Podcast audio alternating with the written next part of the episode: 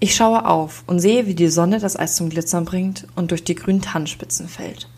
Um mich herum leuchtet der Schnee durch das Wetter heller als erwartet und ich halte inne, um zu genießen, den Moment in mir aufzunehmen, um ihn später immer und immer wieder abzuspielen. Mich in diese wunderbare Winterwelt zu träumen, wenn es draußen grau und neblig ist, wie zu Hause.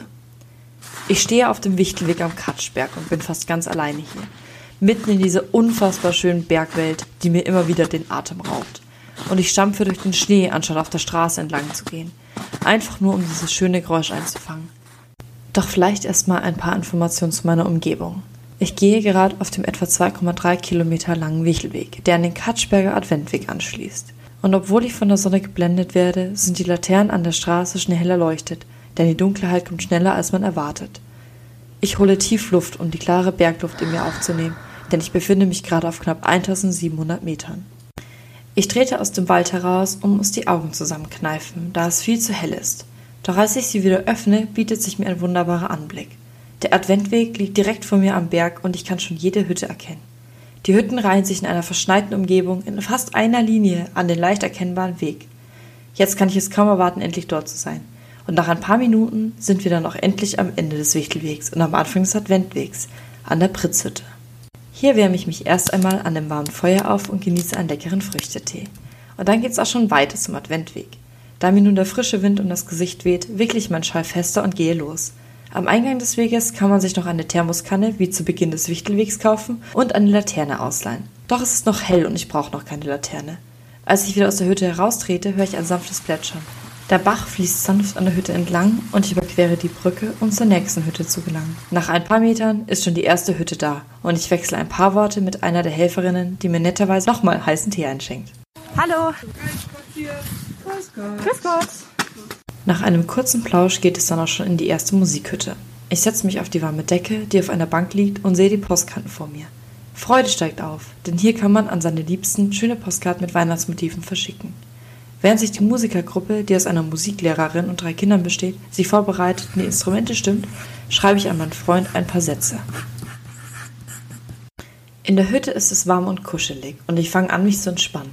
Und dann fängt die Gitarre an, das erste Weihnachtslied zu spielen welches mich im Übrigen sehr an den Pumuckl und seinen Meister Eder erinnert.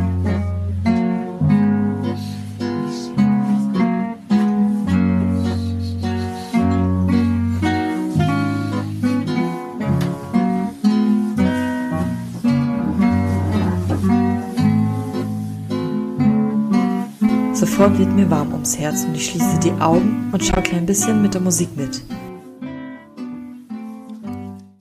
Als alle anfangen mitzusingen, erinnert mich die Situation ein bisschen an Weihnachten früher, als man selbst noch als Kind Weihnachtslieder vorgetragen hat. Ein bisschen nostalgisch werde ich dann doch und singe leise mit. Nach dem Lied werfe ich meine Postkarte in den Briefkasten und mache den neuen Besuchern Platz für weitere schöne Lieder. Auf dem Weg zur Geschichtshütte denke ich viel über die Adventszeit und die Bedeutung von Weihnachten nach, während ich plötzlich auf den Adventsstall mit ein paar Tieren treffe. Hier muss ich natürlich auch halten und streichle erstmal ein paar Minuten ein wunderschönes Lamm. Gleich danach kommt eine kleine Ansammlung von Hütten und einer Bühne, wo neben ein paar Menschen auch schon das Christkind steht und einen Tee trinkt. Hier wärme ich mich wieder am Feuer auf und kaufe dann zwei schöne Holzanhänger für meinen Christbaum.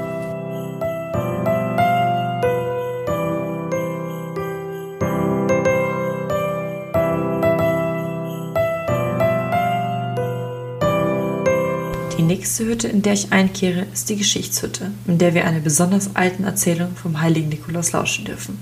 Die Geschichtenerzählerin sitzt an ihrem Spinnrad und ist vertieft in ihre Erzählung, doch gleichzeitig ganz bei uns. Sie hat wirklich ein traumhaftes Talent und ich lausche ihr mit gespitzten Ohren, gespannt auf die Geschichte. Eines Abends kam der heilige Nikolaus mit seinem Eselchen in einer kleinen Stadt an. Oh, es war bitterkalt. Der Wind trieb den Schnee übers Land. Der heilige Nikolaus war nicht in seinem bischöflichen Gewande gekleidet. Nein, er war gekleidet wie ein einfacher Reisender. Die letzte Hütte, zu der ich dich mitnehmen will, war wieder eine Gesangshütte. Diesmal aber mit einem Chor an Chapel-Instrumenten und wirklich sehr schön. Lausch selbst. Du darfst nicht erschrecken, du hast wohl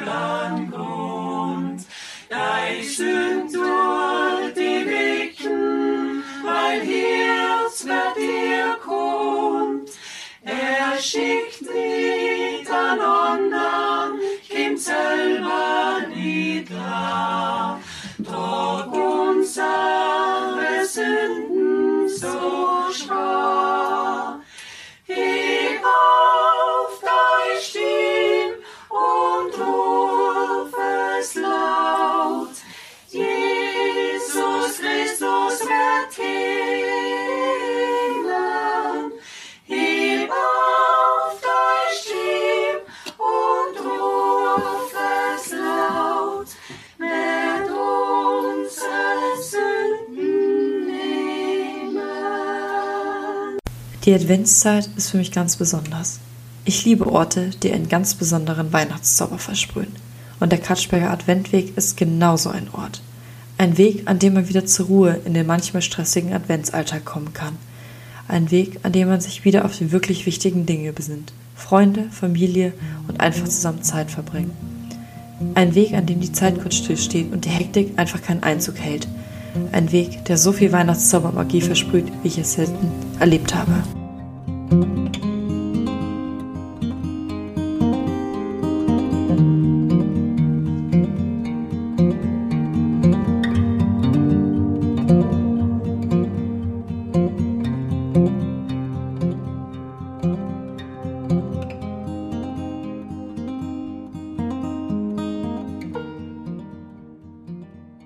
Doch natürlich will ich dir auch ein paar Informationen mitgeben.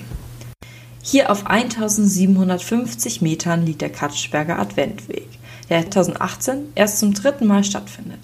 Um zu dem Adventweg zu kommen, hast du zwei Möglichkeiten.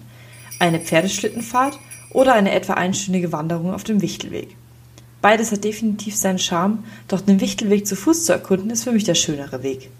Auf diesem kommst du nämlich auch nachts wunderbar an einem beleuchteten Lichterwald und einem Weihnachtslabyrinth vorbei und schon hier schält sich dann die Vorfreude auf den Adventweg ein. Außerdem kannst du dir auch am Anfang des Weges deine Thermoskanne kaufen und die kostenlosen Teestationen auf dem Weg nutzen, um dich mit warmem Tee aufzuwärmen.